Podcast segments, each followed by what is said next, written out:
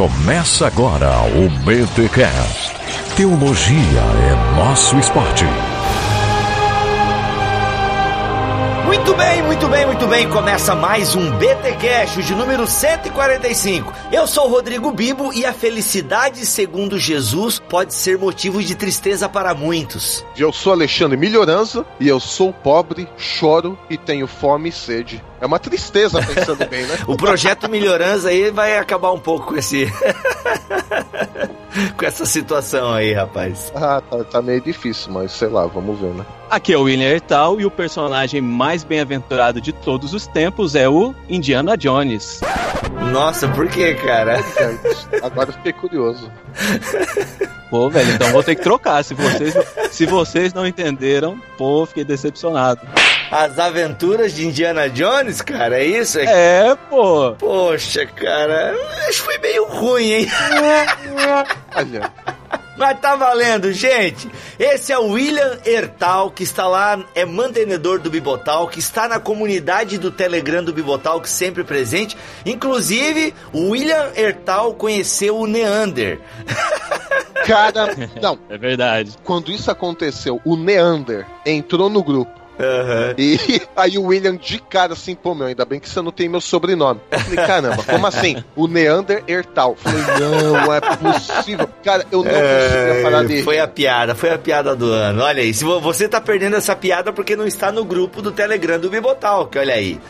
olha, e discussões de altíssimo nível. Altíssimo Bibo. nível, galera. Olha aí, ó, o grupo aberto do Telegram do Bibotal, que o link está aqui na postagem deste BTcast. Mas deixa eu voltar aqui, William. É um prazer te receber aqui, cara. Pô, cara, eu que agradeço aqui, oportunidade de ouro estar aqui com vocês, é, como ouvinte, como mantenedor, e pronto aí para ajudar no que, no que precisar. Olha aí, voltamos com a série O Reino. E na série O Reino a gente está explicando, né? Tentando explicar o que é o reino de Deus, como ele se manifesta, a compreensão do reino de Deus na história.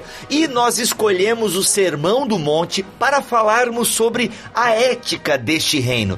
Já fizemos, senhor Melhoranza, uma introdução ao Sermão do Monte. É importantíssimo que a galera ouça este episódio introdutório a essa série de palestras, olha aí, por que não? Que Jesus desfere aqui no. Desfere, tá certo? Ah, eu vou colocar como certo. Se não tiver, não tem problema. Porque des, você desfere golpes. É, mas Jesus dá golpe no ego aqui, maluco. Ah, sim, então tá bom. É golpes no ego. Não, então passa. Passa, né? Nos capítulos 5, 6 e 7 de Mateus, a gente está usando o livro de Mateus como base e nós prometemos no episódio passado da série O Reino que falaríamos sobre as bem-aventuranças. E é isso que nós faremos hoje aqui em mais um episódio da série O Reino. Mas antes, é claro, os recados paroquiais. recados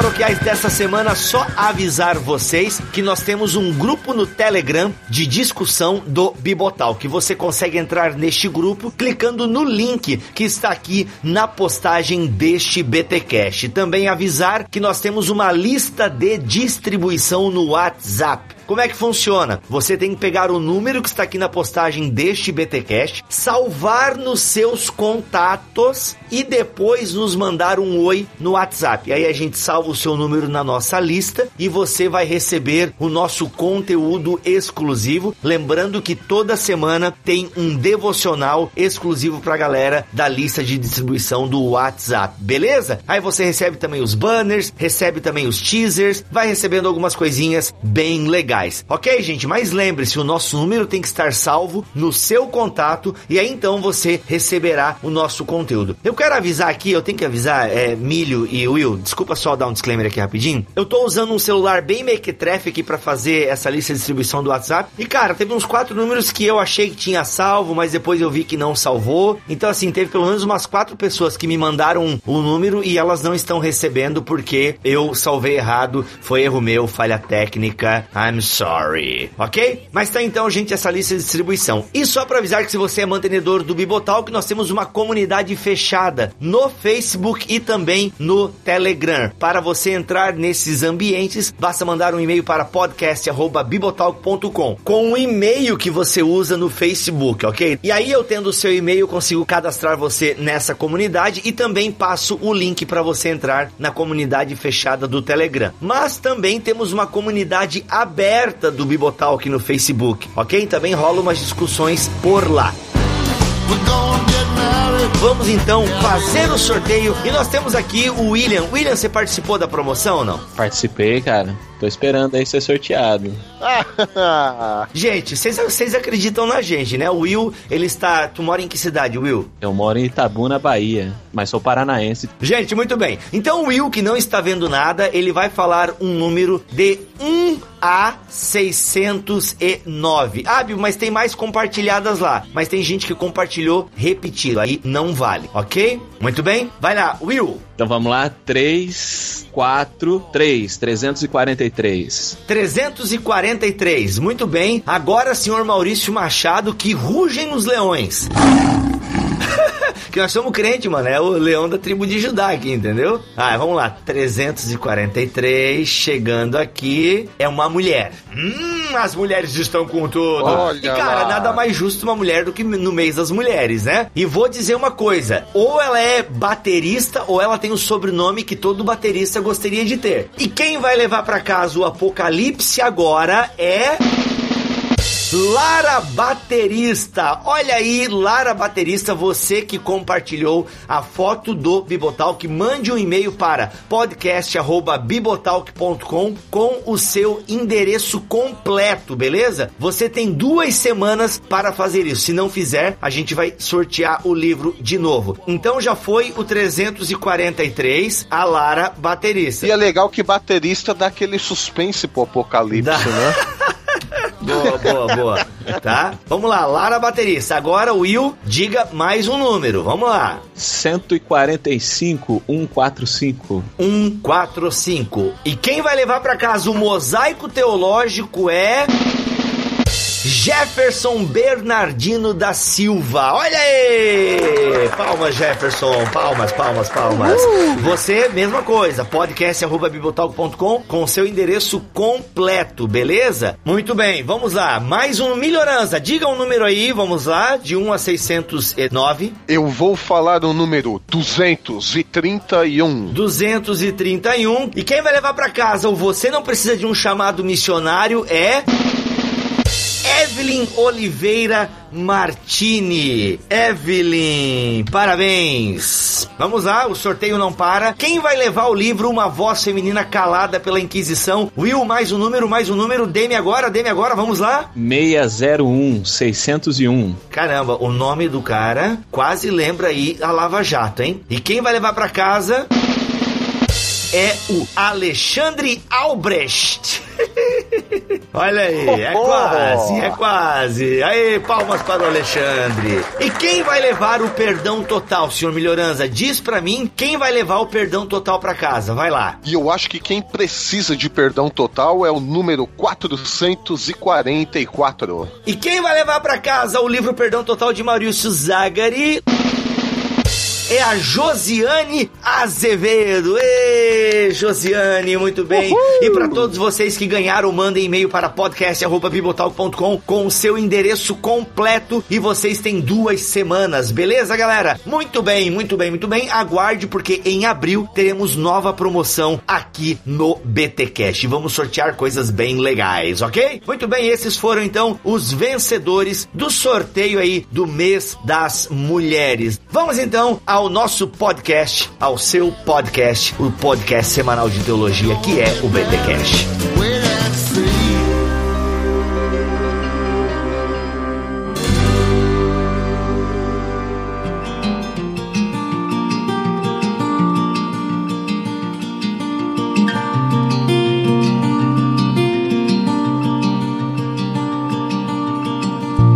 Galera, como nós já dissemos no primeiro programa sobre o Sermão do Monte, nós estamos diante de um texto bíblico que é realmente massacrante. Ele, o, o Sermão do Monte pega o nosso ego, cara, e ele joga contra a parede. É um raio-x, né, Bibo? Um raio-x. É um raio-x do caráter cristão. Isso, mas é, mas eu tenho dificuldade com essa nomenclatura raio-x, milho, porque o raio-x revela o que nós somos por dentro. E talvez o Sermão do Monte, ele é um raio-x, só que ele fala assim, não tô encontrando nada do que devia encontrar aí dentro.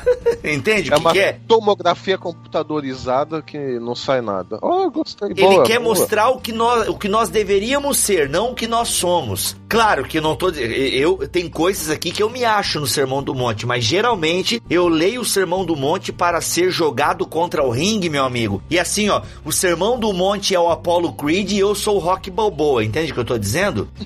É, é, cara, é porrada, é porrada, é porrada. E eu só não caio no chão e quando eu caio eu me levanto porque eu tenho o Espírito Santo. Porque senão, meu amigo, assim, uma pessoa séria, ao ler o Sermão do Monte, ela é derrubada com certeza. Você cai e se levanta porque você é pobre. Pobre, justamente. Exatamente. A gente já fez uma introdução ao Sermão do Monte no outro episódio. Repito, ouça ele primeiro, ok? É o podcast de número 131. Então nós começamos com as bem-aventuranças, um discurso de felicidade, né? Jesus começa então o discurso neste Sermão do Monte ou Sermão da Planície, se a gente for olhar para Lucas, como inclusive tem um comentário do William neste episódio que é fantástico. Leia lá esse comentário que vale muito a pena. Esse comentário trouxe o William aqui. Não só isso, né? As participações do William também na comunidade do Bibotal que são excelentes. Ok? Então, assim, gente, Jesus começa aqui o Sermão do Monte com as bem-aventuranças, beatitudes, como o Milho gosta de chamar. Porque beatitude é uma palavra francesa mesmo, Milho? Ou é latina? Latim, Eu digamos. acho que vem. é, Não, acho que vem do latim, mas Vem do latim, francês é beatitude, né? Beatitude, com biquinho? É, é, é, com biquinho no U, né? Beatitude. Mas a palavra grega para beatitude ou bem-aventurança ou existem algumas traduções, né, para macarioi. Não sei se alguém de vocês chegou a dar uma olhada aí, mas é bem-aventurados, é claro. Agora eu entendi, gente. Agora eu entendi. Eu quero pedir perdão. A entrada do William foi fantástica. Agora, cara. Agora eu entendi, cara. Eu tava. Pô, é que. Sabe quando a coisa não entra e você tá. Preocupado? É porque eu errei tanto a minha entrada que eu tava até frustrado e não precisei direito. Mas as bem-aventuranças, e com certeza o Indiana Jones é um cara bem-aventurado. Ai, risada com mega delay, mas tá valendo, viu, William? Tá valendo, tá valendo. Piada ruim é assim. Não, cara, ela foi. É que é piada inteligente e às vezes a gente demora pra pegar. Olha aí. Mas então Macarioi pode ser o quê, né? Macários. Pode ser traduzido como bem-aventurados, felizes, Isso. muito felizes, né? É, é, Macarioi quer passar essa expressão de uma felicidade plena. Pelo menos é o que eu lembro das, das aulas de grego, né? Plenitude, uma ideia de plenitude, de perfeição. Alguém lembra de mais alguma coisa que possa ajudar? Mas atenção, a gente não pode confundir com o conceito que nós temos hoje de felicidade, porque hoje, século XXI, sociedade ocidental, né, falar do nosso mundo aqui, né, ela está muito mais atrelada àquilo que você tem. E Jesus diz que feliz é justamente aquele que não tem. Ele vai falar que feliz é o pobre, feliz é o que tem fome, feliz é o que tem sede, feliz é o que chora, né? Então é um conceito diferente, né? Quando a gente fala, ah, bem-aventurado significa feliz. Aí de repente alguém olha assim e fala, puxa vida, eu tenho três carros, tenho duas casas, tenho muito dinheiro, darará, eu sou um bem-aventurado. É. Se espremer dá pra colocar, mas não é bem isso que Jesus está querendo dizer. A Bíblia de Jerusalém, que é uma versão que eu gosto bastante, assim, sou muito fã da Bíblia de Jerusalém, ela traz felizes, né? Mas é um conceito, uma tradução que eu não sei se eu gosto muito. É uma tradução pode, re- infeliz. pode remeter a uma, a uma, uma felicidade subjetiva, condicionada a certos elementos da vida, que eu acho que não é o caso aqui. Então, é exatamente isso. Exatamente. É uma felicidade condicionada a elementos da vida, né? E me Uhum. parece que Jesus ele desatrela essa questão, porque no lugar de ter, no lugar de coisas externas, a gente vai desenvolver um pouco mais ao longo do programa esse conceito, é sempre a questão do ser. Então é um outro conceito aí de felicidade que Jesus aborda, né? E que o, essa palavra Macários quer dizer. Eu traduziria talvez agraciado, abençoado, talvez. É, daí faria, mas daí é pra, talvez para isso tem outra palavra no grego, né? Que é o, o haris, né? Talvez a palavra Sim. haris é que se encaixa mais dentro disso. Em inglês eles traduzem blessed, né? Que é abençoado.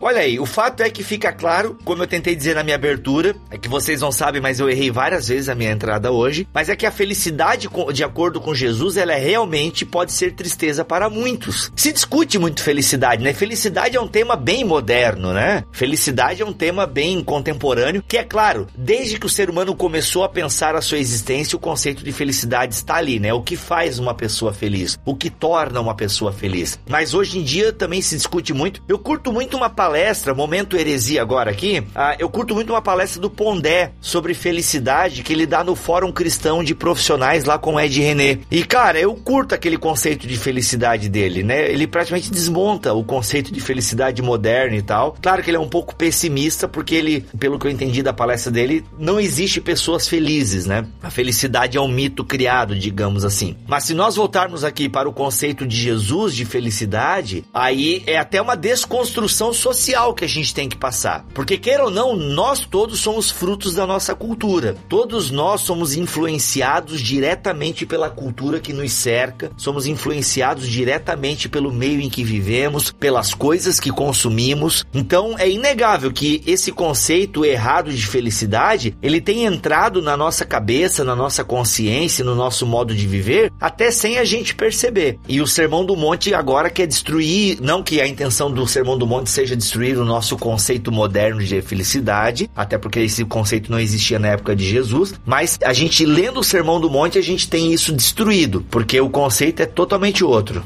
Felizes aqueles que são humildes, porque deles é o reino dos céus. Hoje o mundo, ele procura a felicidade, né? Só que se a gente compara a felicidade do mundo, ela é meio passageira, né? Porque você tem a sua felicidade no seu novo emprego, aí você perde o emprego. Você tem a sua felicidade no novo carro, aí o carro quebra ou roubam o carro. Aí você tem a felicidade em você pode colocar o que você quiser aí. A coisa acaba. Então essa é a felicidade do mundo. Só que o, as bem-aventuranças, elas nos falam de uma felicidade que permanece para sempre. Então essa essa busca da felicidade no mundo, veja só que interessante, ela vai produzir, na verdade, todo tipo de infelicidade, porque nessa busca sem cessar da felicidade, a gente vai passar por cima de todo mundo, a gente vai passar por cima de qualquer coisa para tentar chegar num resultado que nos traga felicidade. Só que a felicidade do reino de Deus ele vai nos pedir, a gente vai ver isso depois também, uh, ele vai nos pedir o abandono de alguns direitos que a gente pensa que a gente tem. E aí, nesse processo, a gente sofre, a gente passa por um certo sofrimento durante essa caminhada com Jesus na felicidade do reino de Deus, porque Jesus ele pede pra gente abandonar algumas coisas que a gente acha que são alguns direitos. Inclusive, eu gosto de uma definição que o Carlos Queiroz traz no livro Ser é o Bastante Feliz Felicidade à Luz do Sermão do Monte. É da editora Encontro. Ele não é mais editado, penso eu. Não sei se alguma editora comprou os direitos, mas se você achar aí numa estante virtual da vida, compre porque é uma leitura devocional bem bacana. E ele diz o seguinte: a felicidade é um estado de alma, uma condição de se perceber realizado com a vida, um sentimento de paz interior que, ao que tudo indica, nunca se esgota. Há sempre um espaço a mais no campo dos sentimentos que busca ser mais feliz. É claro que isso dentro do contexto do Sermão do Monte. Por isso a felicidade está presente na consciência em forma de convicções, valores, realizações, mas também no inconsciente expressa através de desejos, sonhos e esperanças. Ou seja, a felicidade não está em coisas, mas a felicidade está onde? Felicidade está nele. E, a, e dizer que a felicidade está nele é atentar para o que ele está dizendo nas bem-aventuranças. Nessa esteira de, de raciocínio, Bibo, me parece que o, as bem-aventuranças elas se destacam um pouco do restante do Sermão do Monte. Parece que o, o restante do Sermão do Monte ele é muito mais um dever ser, uma ética cristã, e na parte das bem-aventuranças é como se fosse mais um, um ser. Sim. Né, como é, uma descrição de como é, separada da descrição do dever ser do resto do Sermão do Monte. Mas é claro, Will, exato, sensacional. Por quê? Nas bem-aventuranças, nós temos ali expresso o caráter do cristão. E Jesus trabalha muito isso no Sermão do Monte, né? O que é o caráter cristão? É o ser.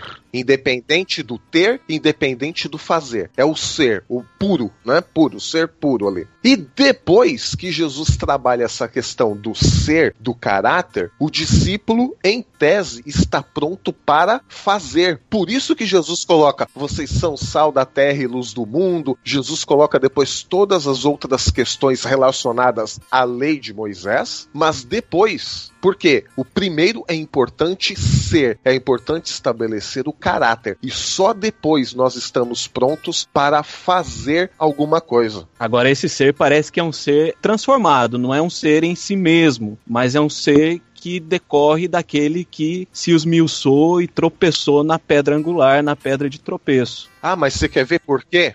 Isso é interessantíssimo. Por quê? Imagine que o Sermão do Monte é uma montanha. E, e realmente, claro, o Sermão do Monte é uma montanha. Mas ficou horrível. Mas é verdade. Imaginem uma montanha. Os três primeiros versos do Sermão do Monte, e quem dá essa ilustração é o Martin Lloyd Jones, tá? Então não tem nada original aqui, só peguei dele, tá? E os três primeiros versos do Sermão do Monte, eles significam a subida desta montanha, que é onde a gente sofre mais, não é isso? Onde a gente tem mais esforço, né? Onde a gente soa mais. O cume desta montanha, o topo da montanha, é o ter fome e sede de justiça. Mas justiça aqui não é a nossa justiça, é a justiça de Deus. E justiça de Deus está relacionado sempre na Bíblia com a palavra de Deus. Então nós somos transformados pela palavra de Deus. E os três últimos versos nos preparam, né, que é a descida da montanha, nos preparam para a vida, que é o que a vida? Ser sal e luz no nosso cotidiano, né? Então, como você bem notou, Will, Uh, na verdade, nós subimos, nós somos transformados, né, o caráter, e nós descemos prontos para a vida, para ser sal e luz. Então é esse ser realmente transformado por ter fome e sede da justiça, fome e sede da palavra de Deus.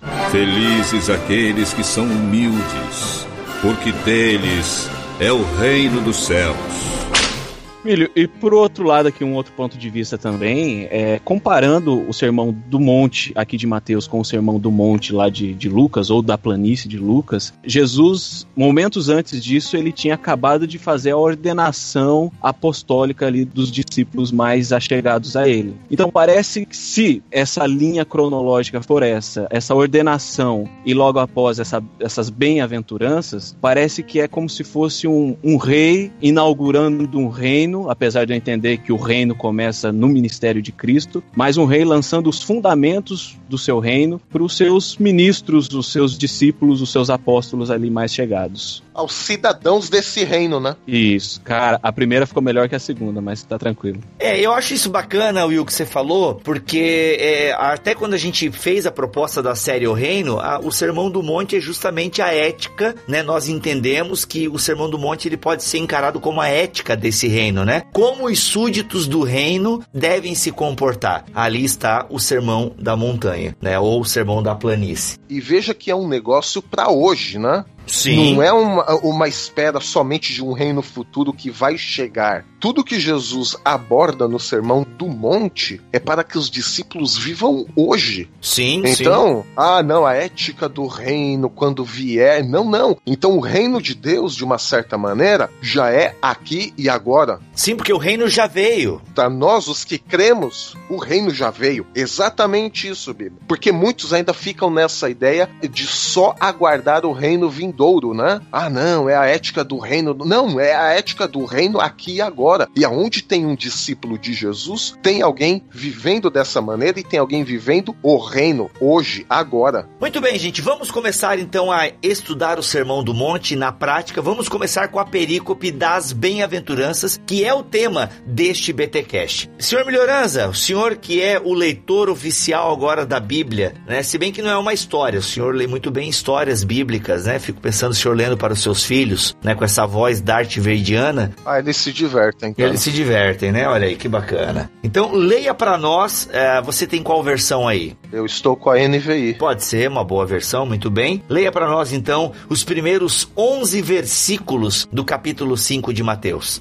Vendo as multidões, Jesus subiu ao monte e se assentou. Seus discípulos se aproximaram dele e ele começou a ensiná-los, dizendo: Bem-aventurados os pobres em espírito, pois deles é o reino dos céus. Bem-aventurados os que choram, pois serão consolados. Bem-aventurados os humildes, pois eles receberão a terra por herança. Bem-aventurados os que têm fome e sede de justiça, pois serão satisfeitos. Bem-aventurados os misericordiosos, pois obterão misericórdia. Bem-aventurados os puros de coração, pois verão a Deus. Bem-aventurados os pacificadores, pois serão chamados filhos de Deus. Bem-aventurados os perseguidos por causa da justiça, pois deles é o reino dos céus. Bem-aventurados serão vocês quando por minha causa os insultarem, perseguirem e levantarem todo tipo de calúnia contra vocês. Alegrem-se e regozijem-se, porque grande é a recompensa de vocês nos céus, pois da mesma forma que perseguiram os profetas que viveram antes de vocês. Eu não consegui, eu tive que ler até o 12, cara.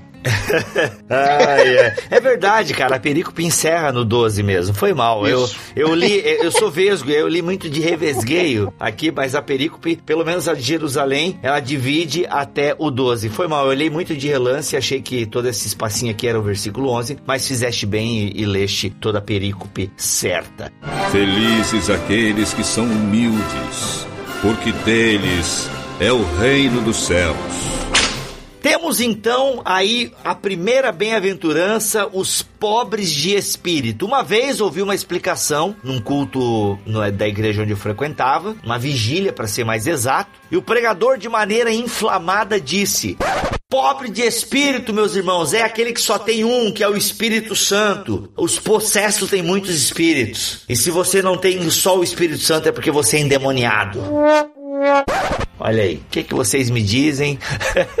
Como é que vocês entendem? Quem são, né? Os macários, né? Os felizes são aqueles que são pobres de espírito, porque deles é o reino dos céus. Eu entendo esse verso, Bibo, como a chave para compreender tudo que vem depois do Sermão do Monte. Então isso quer dizer que, vai, todos os mandamentos que a gente vai ver ali depois no Sermão do Monte, eles são feitos para aqueles que são pobres em espírito. Eu também vejo esse verso como um cabeçalho para o restante. Isso. Até porque ele, ele, ele muda a sua estrutura quando ele mostra a promessa no presente, porque deles é o reino dos céus. Ao passo que as próximas bem-aventuranças são para o futuro. Né? Bem-aventurado aqueles que choram, porque eles serão consolados, tendo aí também um elemento escatológico também no, no restante. Caraca, nunca tinha percebido Olha, isso. Sensacional! Agora realmente faz muito sentido. Eu não sei como está no grego, mas eu imagino que a estrutura deve ser essa mesmo, né? Deles é, ou seja, cara, fantástico, realmente é um cabeçalho de tudo aqui. A gente pode encarar como um cabeçalho do próprio Sermão do Monte, não só das bem-aventuranças. É, mas principalmente aqui das bem-aventuranças, né?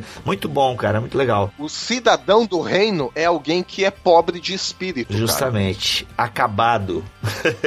Algumas traduções do grego para esta palavra pobre, não sei se seria a tradução mais correta, mas é legal a gente ver outros termos. Uma das traduções é destituído, desprovido de espírito. Mas qual é esse espírito? Porque lá esse espírito também em grego está a pneuma também. Qual é esse espírito que ele é destituído, ele é desprovido? É o próprio espírito. Me parece que está falando do, do eu, do egoísmo. Aquele que é destituído do próprio eu uhum. faz parte ou constitui o reino dos céus. Exato, porque esse, esse, pobre significa é o cara que não tem nada. É, a gente poderia colocar a palavra humilde aqui. Então, mas humilde hoje tá muito desgastada, cara. É ah. assim, é, é, num português rasgado é bem-aventurado o cara que não tem nada. É isso que Jesus quis dizer. E aqui ele utiliza a palavra pobre também, que é a palavra grega pobre, que se eu não me engano aqui é a pitokoi, isso, é pitokoi, né? Que corresponde ainda aos humildes, né? Por isso que a Jerusalém faz essa associação, né? Mas é justamente isso, né? É o pobre de espírito, é o cara que tem pouco de si. Cara, isso por isso que eu digo, né? É o cara. Não tem nada. Não tem espaço pro eu. Exato. Bom, então pegando esse gancho aí que o Will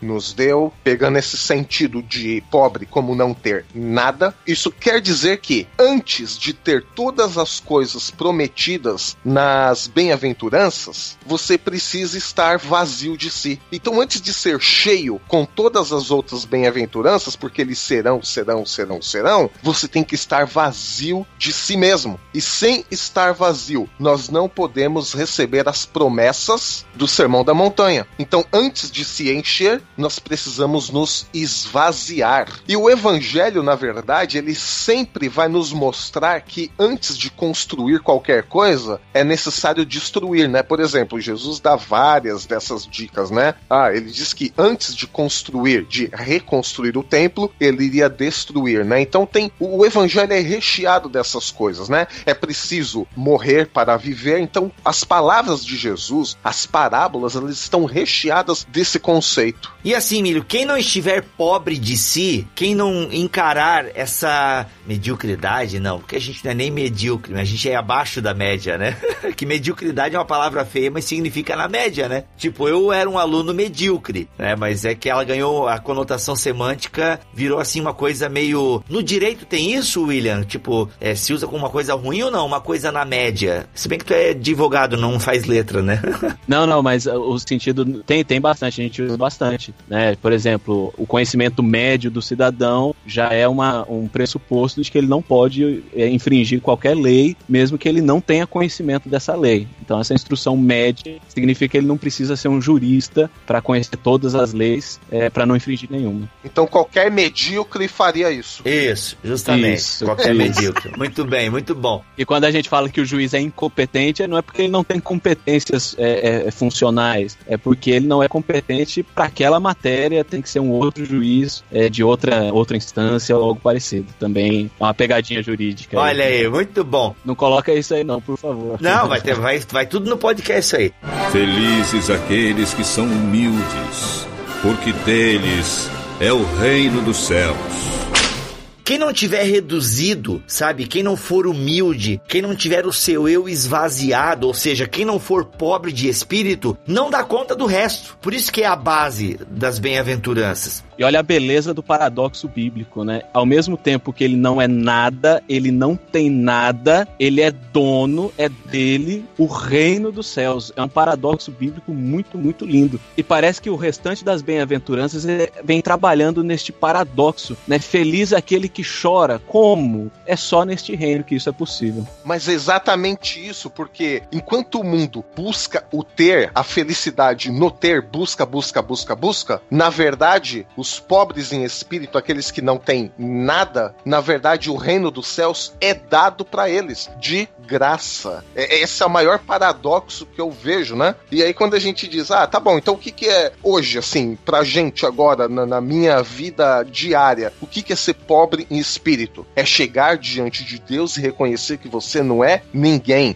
que você está vazio. É igual, quer ver? Quando Pedro, né, ali no comecinho ali do ministério de Jesus, uh, a gente costuma focar muito no milagre da pesca maravilhosa, não é? Ok, a pesca em si foi um milagre, foi maravilhoso. Só que o mais maravilhoso ali para mim é o que vem depois. Pedro, vendo o poder de Jesus, vendo quem era Jesus e vendo quem era ele mesmo, o que, que ele falou para Jesus? Senhor, afasta-se de mim, porque eu sou um pecador. Isso é ser pobre de espírito. Você está diante de Deus e lembra que no verso 1 e 2, os discípulos se aproximaram. Então, para se reconhecer pobre, você tem que estar perto de Jesus. E quando você está perto de Jesus, você olha Jesus e você olha a si mesmo e fala: Não, eu sou um pecador, sou sou miserável, eu não tenho nada. E é nesse ponto que eu entro no reino dos céus. Neste momento, Pedro, ele é qualificado para o reino dos céus. Não é que ele se qualifica como se fosse um, um esforço que ele tira do, do âmago do seu ser, mas ele, por Jesus, a presença de Jesus, o contraste entre a sua vida, o seu caráter e o de Jesus, traz nele um profundo sentimento, profundo senso de pobreza espiritual. E neste momento, devido a esta presença de Jesus, ele é qualificado ao reino de Deus. Ele é qualificado por estar desqualificado. E aí, outra coisa, né? Só pra gente ver como todas as outras bem-aventuranças e como o Sermão do Monte está intimamente atrelado a essa questão de ser pobre de espírito, ou seja, se reconhecer pecador, se reconhecer um miserável quando você está diante de Deus, é que todas essas coisas estão meio que encadeadas, estão atreladas, né? Então, assim, o reino dos céus é um lugar para todos aqueles que são pobres em espírito, certo? Mas ser pobre em espírito nos faz muitas vezes chorar. Por quê? Porque é um exercício doloroso você olhar a si mesmo, né? E quando nós choramos por causa da nossa pobreza, isso nos torna humildes, mansos. Sendo mansos, sendo humildes, nós vamos procurar os direitos do próximo que é ter fome e justiça segundo a palavra de Deus, porque nós vamos ter fome sede dessa justiça para todo mundo, por todos. E procurando pela justiça, nós vamos nos tornar compassivos, porque o nosso olhar para o próximo vai ser um olhar de quem já é um cidadão do reino dos céus, já é um olhar do próprio Senhor Jesus. E tendo o olhar de um cidadão do reino dos céus, o olhar do próprio Senhor Jesus, o nosso coração se torna puro. E com um coração puro, nós somos capazes de levar a paz. E aí, ao levarmos a paz por causa de todas essas coisas, isso vai culminar o quê? Na perseguição. Por quê? A gente volta um pouquinho lá pro começo. Porque o mundo vai procurar por uma felicidade que quer passar por cima de todos, que quer ter tudo a todo custo, que exclui o outro, enquanto que a felicidade do reino dos céus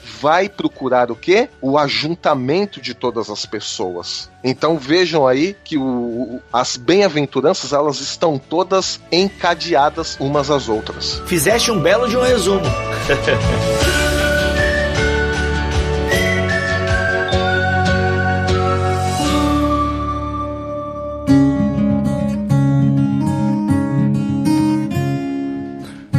na sucessão que vem agora, né, o Bílio já deu esse ampassão por todos aí. Nós temos, no caso, nas Bíblias tradicionais, felizes os aflitos, ou como é que tá na tradução de vocês? Os que choram. Felizes os que choram, porque serão consolados. Olha aí, quem são esses que choram, hein? E por que, que eles precisam ser consolados? Então, nós podemos dizer que os que choram no primeiro momento, eles choram por causa da sua condição. Eles estão diante de Deus, eles olham a sua própria situação de miséria, de pobreza, de não ter nada, de ser um pecador, e eles choram por causa dessa condição. Só que também esse chorar, se nós formos ver o, o grego, essa questão do choro ela está relacionada também a chorar pela morte de é se lamentar sobre uma morte, chorar a morte ou se sentir culpado. Porque tem um. Mateus ele pega exatamente essa palavra que é chorar, não chorar por qualquer coisa. Ah, bati o dedão, estou chorando. Não, não. É chorar como lamento por causa de uma morte. E aí, que morte é essa? Eu relaciono essa morte espiritual que nós temos dentro de nós. A esse nada, esse vazio. É um choro em reconhecimento à, à própria maldade diante do caráter de Jesus, né? Perfeito.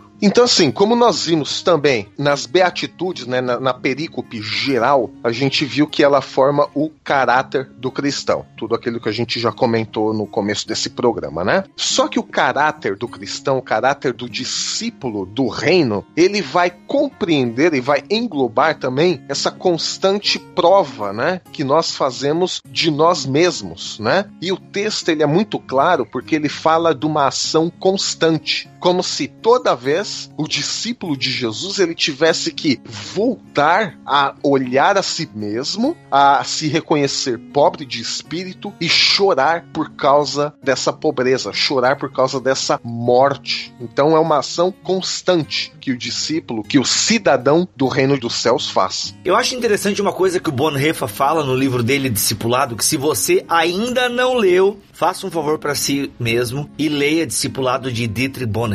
Tem a versão da Sinodal, mas agora está sendo lançada pela Mundo Cristão com um ótimo acabamento, um livro muito bacana. A tradução é um pouco diferente, é, enfim. Mas o Bonhoeffer ele fala uma coisa que é interessante quando ele discursa sobre as bem-aventuranças. E primeiro ele quer dizer, e eu acho que eu devia ter dito isso na introdução, né? É que as bem-aventuranças elas criam cada vez mais um abismo entre os discípulos e o povo, né? O objetivo das bem-aventuranças é justamente traçar esse recorte entre aqueles que servem a Deus e aqueles que não servem a Deus. Isso, a gente falou isso no primeiro programa, Bibo, quando hoje nós falamos que o Sermão da Montanha não é para todo mundo. É, justamente. Então ele faz um recorte. Não é uma ética para o mundo, uhum. não é um conjunto de leis para melhorar o mundo. É algo que cada vez mais separa o verdadeiro discípulo do resto do povo. Mas é interessante que ele destaca aqui ah, nas bem-aventuranças e sobre os que choram, ele fala justamente daqueles que choram, é justamente por viver na renúncia, que é como tu explorou, Milho, mais ou menos essa ideia também, porque ser discípulo de Jesus é você viver na renúncia, né? Assim, a gente não nasce pobre de espírito, certo? Ninguém assim, ah, eu nasci pobre de espírito. Não, a gente não nasce pobre, a gente torna-se pobre de espírito quando nos encontramos com Cristo. Ficou bem claro isso na nossa fala no começo do programa. E aí ele está dizendo assim que os que choram são justamente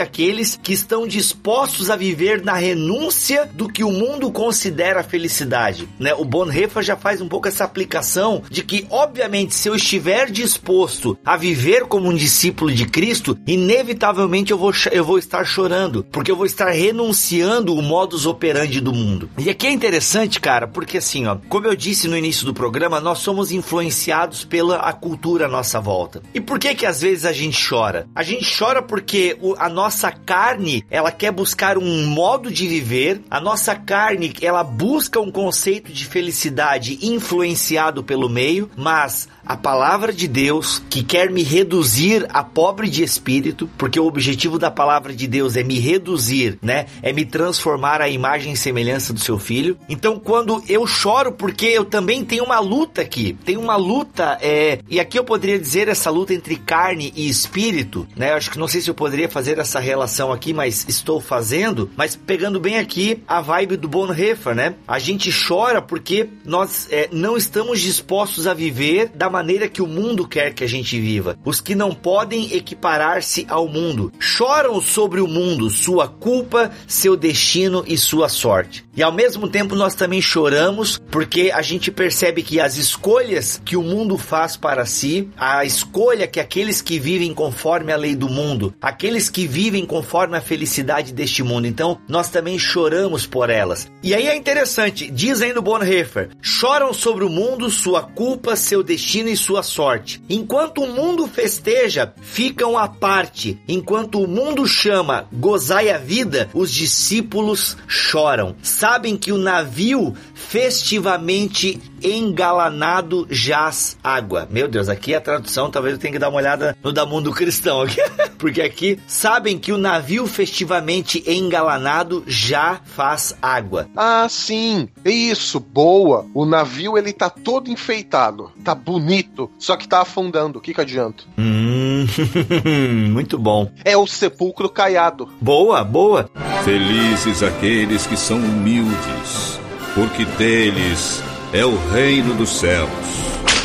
Aí que tá, né? O discípulo ele chora, ele lamenta pelo caminho. Então, assim, quando a gente vê, na verdade, como o Milho bem disse no off-topic, na cada bem-aventurança daria uma pregação. Fica a dica para você aí que é pastor. Aí o pessoal sempre pergunta, ah, quais livros, né, vocês usam para prepararem o BT Cash? Ó, tem o Discipulado do Bonhoeffer, tem o Ser é o Bastante do Carlos Queiroz. O que mais que tu leu aí, Milho? Eu li o do Martin Lloyd Jones. Olha aí, o comentário de Mateus? Não, não, o da, do Sermão do Monte mesmo. Ah, legal. Inclusive, é o que eu estou seguindo aqui com o nosso grupo de estudantes aqui, do, do pessoal que frequenta a nossa igreja. A gente está fazendo um estudo profundo, praticamente versículo por versículo, né? Usando o material do Martin Lloyd Jones e algumas outras coisas, né? Mas Martin Lloyd Jones. Ah, interrompemos esse BTcast para dar dicas de livros, né? Tem o Sermão do Monte, que, ah, que é o, esse do Martin Lloyd Jones, né? Que é um calhamaço gigante, muito bom. Tem traduzido, a Fiel tem a tradução. Tem o Sermão do Monte do John Stott também, que é excelente. E esse, inclusive, é menorzinho, dá mais ânimo de ler e estudar. Se eu não me engano, a grande omissão do Dallas Wheeler também fala das bem-aventuranças, então fica aí. E devem ter muitos outros, galera, mas hoje em dia não dá para acompanhar o mercado editorial. A gente tá falando de uns antigos aí que a gente sabe que é bom, ok? Então tá aí, entenderam o exemplo do Bonhoeffer? Os discípulos choram, sabem que o navio festivamente engalanado já faz água. O mundo sonha com o progresso, com o poder, com o futuro. Os discípulos sabem do fim, do juízo e da vinda do reino dos céus para a qual o mundo está nada apto.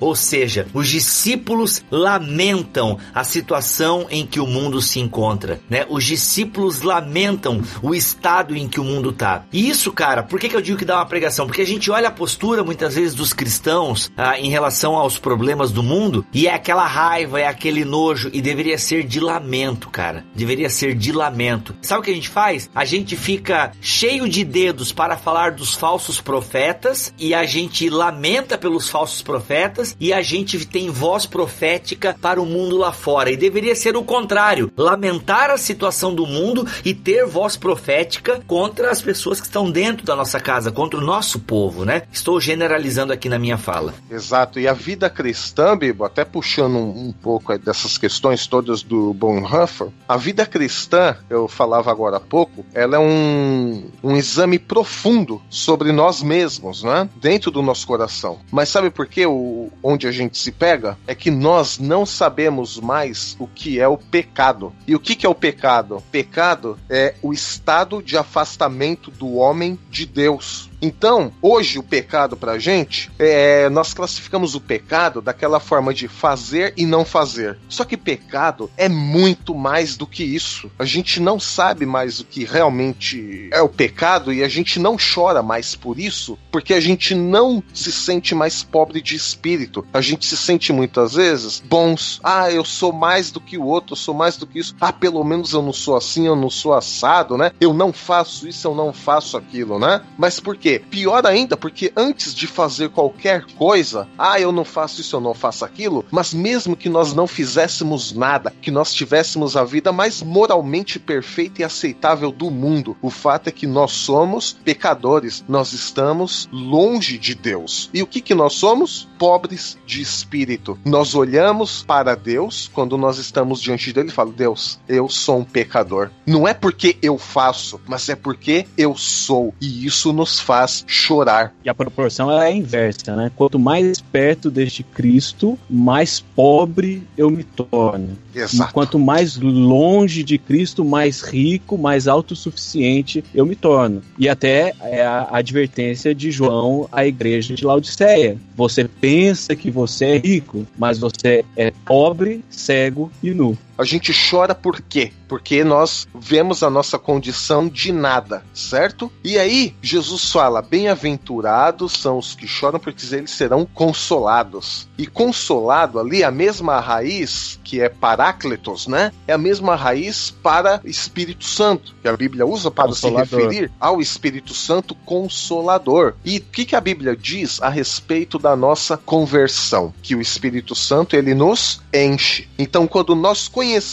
quando nós reconhecemos o nosso nada interior, a nossa pobreza, o fato de não ter absolutamente nada, nós choramos. Ou seja, é aí que Deus vem e nos enche com o seu Espírito Santo. E aí, no lugar de não ter mais nada, agora nós somos cheios com o Espírito Santo. Somos cidadãos do reino.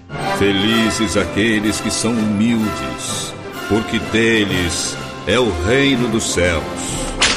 E vamos caminhando rapidinho aqui, senão a gente não termina as bem-aventuranças. Bem, se não terminar, a gente faz outro programa. Se bem que o milho já deu, né, um overview, você já tem aí um panorama do que elas significam. Gente, seguindo aqui tem bem-aventurados mansos, porque herdarão a terra. Ou seja, os mansos, eles herdarão a terra. Lembrando a observação que o Will fez no começo, que herdarão, né? Então muita coisa aqui é escatológico. Nós, o discípulo é aquele que vive na expectativa da consumação do reino de Deus. Então, quem vai herdar a terra? O discípulo que é manso, né? Ou seja, na verdade não tem como você ser manso e não ser humilde, né? Tipo assim, o cara vai ler as bem-aventuranças, é, eu tô mais pra pacificador, não tô tão manso e tal, né? Não, na verdade é um conjunto de coisas que deve estar em todo discípulo, né? Não é uma hora eu tô assim. É uma coisa só com todas as características. Agora parece, Bibo, que a mansidão é um pouco mais pragmática. É como se a mansidão ela fosse a prática do humilde. Ela é muito mais externa do que as outras características do reino. É, nesse sentido é uma prática mesmo, porque o manso, segundo Bonhoeffer aqui, é aquele que abre mão, né? Ou seja, ele está disposto, ele acredita na justiça de Deus. Ele acredita de que, cara, e aí que tá, né? Porque o manso, além de ser uma atitude também externa, Will, como você falou, é também uma atitude interna, porque nós somos, né, meio assim, tipo, se tem uma coisa que eu acho que a maioria das pessoas odeia ser injustiçada. É, você trabalha com direito aí, você sabe como é que é. Ninguém gosta de ser injustiçado. Na escola, quando nós éramos acusados de uma coisa que nós não fizemos, cara, a gente ficava louco e, e saía. A gente fazia meleca porque éramos acusados de uma meleca que não fizemos. Né? Então, assim, realmente ser injustiçado é igual quando a gente olha naquele filme, né? Vamos pegar aqui Senhor dos Anéis. Tá lá o Sam fazendo tudo pelo Frodo, né? E aí vem o Smeagol e põe minhoca na cabeça do, do, do, Frodo e o Sam é acusado injustamente de estar tá roubando lá, esqueci o nome da, dos pães élficos lá. Cara, o Sam, né, ele tentou, lutou ali, mas depois ele, cara, eu vou ter que provar pro Frodo que ele tá errado, né? Então, assim, geralmente os filmes trabalham com esse conceito, né? Quando a gente vê o mocinho sendo injustiçado, banido e tudo mais. Só que, assim, os discípulos, né, não devem fazer como Harrison Ford lá em O Fugitivo, né? Filmaço da década de 80. É, não, o discípulo ele entrega a sua justiça, ele não tem, como ele é pobre, ele é destituído de tudo, ele é um cara que ele é manso, né? Ele acredita na ação de Deus. Isso é bem salmista, né? A vingança pertence ao Senhor. A palavra que Mateus usa também dá até um link com a bem-aventurança anterior, porque também tem uma certa nuance ali de lamento e de se sentir culpado também. Então ele é confrontado com ele mesmo. Falou: Nossa, eu estou diante de Deus, Deus é tão santo, tão puro e eu sou tão pecador. Tipo, eu, eu lamento esse fato. Falei, meu Deus, eu não posso ser assim. Então eu me sinto culpado. E o que isso tem a ver com a mansidão? Não sei, a palavra que Mateus usa, Antel. E olha que lindo o paradoxo. Ao mesmo tempo que ele é manso, como o Bibo disse, ele abre mão dos seus direitos, mas a promessa é que ele herdará a terra. E isso é dito numa época que uma conquista territorial ela era só feita mediante, mediante a guerra. E ao mesmo tempo, ele é manso, ele abre mão dos seus direitos, mas ele herda a terra. Uhum, justamente. E aí, cara, vai totalmente contra, né, a teologia da prosperidade que a gente vê nos nossos tempos, né, que é mais uma preparação para se viver bem aqui. Cara, se a gente olha a radicalidade do Sermão do Monte, maluco, é realmente de pegar os trapos, entendeu? É vender tudo que tem mesmo e sair por aí berrando nas praças. Não, tô exagerando aqui. E sabe por quê, Bibo? Hum. Porque quando o homem se coloca diante de Deus, ele está diante de Deus, ele se encontra verdadeiramente com Deus, ele é transformado, ele é confrontado. É, não tem como alguém estar diante de Deus, conhecer verdadeiramente Deus e não ser confrontado e não ser transformado e não se lamentar por causa da sua própria situação. Ou seja, bem-aventurados mansos porque herdarão a terra, ou seja, aqueles que reconhecem que não possuem direito a nada e que entregam tudo a Deus, estes sim herdarão todas as coisas, né? Já aqueles que governam para si, aqueles que só pensam em si, esses não terão espaço no reino dos céus. Depois segue, bem-aventurados que têm fome e sede de justiça, porque serão fartos. Olha aí, esse aqui é uma interpretação que eu achei bacana do Bonhoeffer, porque ele vai com, uh, geralmente a gente olha esse versículo e pensa, né? Ah, porque aqueles que buscam por justiça, justiça social social e tudo mais. E o Bonhoeffer vai no caminho contrário, dizendo justamente o seguinte, que não, eles têm fome e sede de justiça porque essa justiça de Deus ainda não se concretizou, né? E eles serão fartos quando o reino de Deus for plenamente instituído na terra. Então, enquanto esse reino de Deus não é plenamente instituído, eles continuam com fome e sede de justiça. Essa é uma interpretação que Bonhoeffer dá, né? Ou seja, os seguidores vivem numa renúncia não somente de seus direitos, mas também de sua justiça própria. Não há glória própria no que fazem e sacrificam. Justiça eles a podem ter somente na fome e sede por ela. Nem justiça própria, nem justiça de Deus na terra. Vivem sempre na esperança da futura justiça de Deus, mas não podem estabelecê-la eles mesmos. Vai até contra alguns discursos que eu já ouvi, assim, né? Essa interpretação do Bonhoeffer vai contra, se eu não me engano, o Shed, é, Tim Keller, é, contra que eu digo que é uma maneira diferente de olhar, né? Talvez a gente consiga fazer uma mescla dos dois, né? Porque o Bonhoeffer depois vai admitir também que o cristão é um pacificador. E muitas vezes você procurando pela justiça dos outros, você torna-se um pacificador. Então, a gente consegue fazer um casamento aqui, na verdade, nas duas ideias. Felizes aqueles que são humildes, porque deles é o reino dos céus.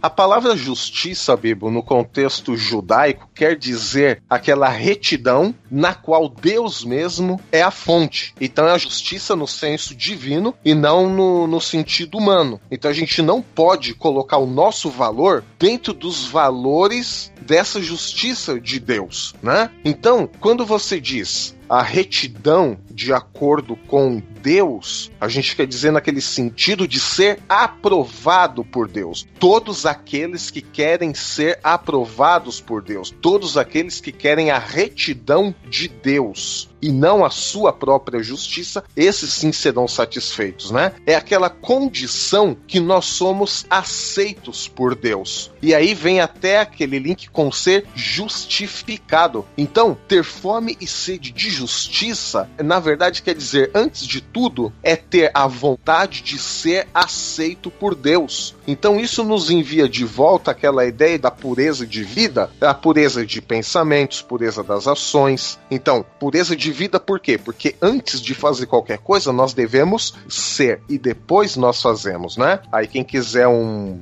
um outro texto, Filipenses 4:8 que Paulo desenvolve, né? E aí quando Jesus coloca essa questão de fome e sede, isso quer dizer ter uma grande necessidade, né? É você querer desejar de todo o seu coração. É você fazer o quê? Puxa vida, eu tenho fome. É você notar o seu vazio interior. Aqui com todos os trocadilhos e sem trocadilhos possíveis, né? E porque Jesus também utiliza sede. Uma, claro, para destacar nessa questão de você identificar o seu vazio interior e querer essa justiça de Deus, ou seja, querer a justiça de Deus é querer ser aceito por Deus. Mas essa questão da sede também pode simbolizar aquela renovação, aquela falta de água, né? Uma grande sede mesmo, né? Igual Jesus diz que ele é a fonte da água viva. Ou seja, você está consciente das suas necessidades. E qual é a necessidade primeira do homem? É estar colocado diante de Deus. E essa questão de ser satisfeito uh, nos envia de novo aquela ideia de ser consolados, cheios do Espírito Santo, satisfeitos também. E não é somente estar cheio, só cheio assim, é, mas é de fato estar plenamente satisfeito. Ou seja, é uma satisfação que não vem de situações exteriores. Por exemplo, puxa vida, eu tenho fome e sede de justiça, então eu vou buscar isso e alguma coisa que eu fiz me levou a essa. preencheu essa necessidade de justiça que eu tinha ou que qualquer outro tinha. Então o fato de você ter sido cheio agora foi por causa de um elemento externo, mas Jesus, nas bem-aventuranças, ele trata primeiro de elementos internos. Então, assim, fome e sede de justiça. Deus, eu sou pobre, eu não tenho nada. Me encha com seu Espírito Santo. E aí ele te enche e você é plenamente satisfeito por causa da sua mudança, da sua transformação interna e não por qualquer coisa externa. E ele apela para uma necessidade fisiológica, porque o bem-aventurado, o membro do reino, ele é pobre, ele se declara pobre, ele reconhece que ele é pobre, ele chora, ele é manso, ele abriu mão dos seus direitos e agora só resta para ele naturalmente, fisiologicamente, ter fome e sede. Mas sede, fome do que e sede do que? Da justiça de Deus. Justiça não é algo que Deus requer, é algo que Deus oferece. Sensacional.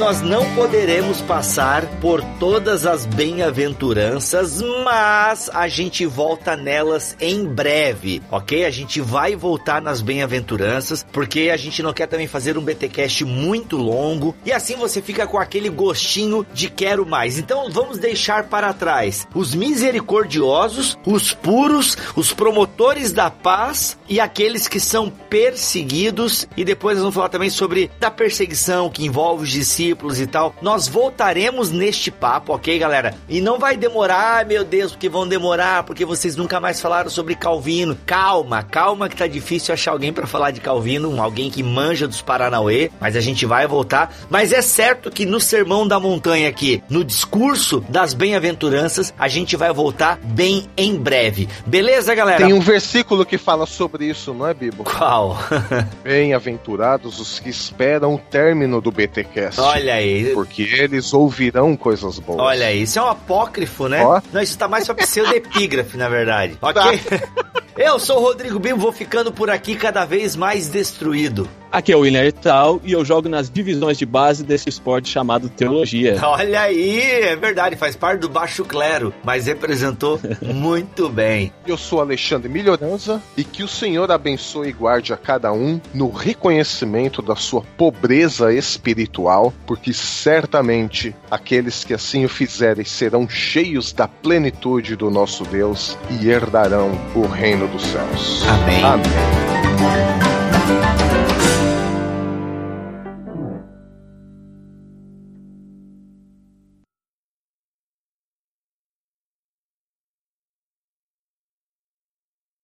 É aqui é ou aqui foi? O que que é a, o que, que... A finalização, eu digo, aqui é o William ou aqui foi o William? Não, aqui é, né? Porque tu não foi ainda. Uhum. Aqui foi ao longo do podcast. Ah, entendi. Faz sentido. É. é. Eu sempre falo é. Pedra, pedra. Ai, ai, ai.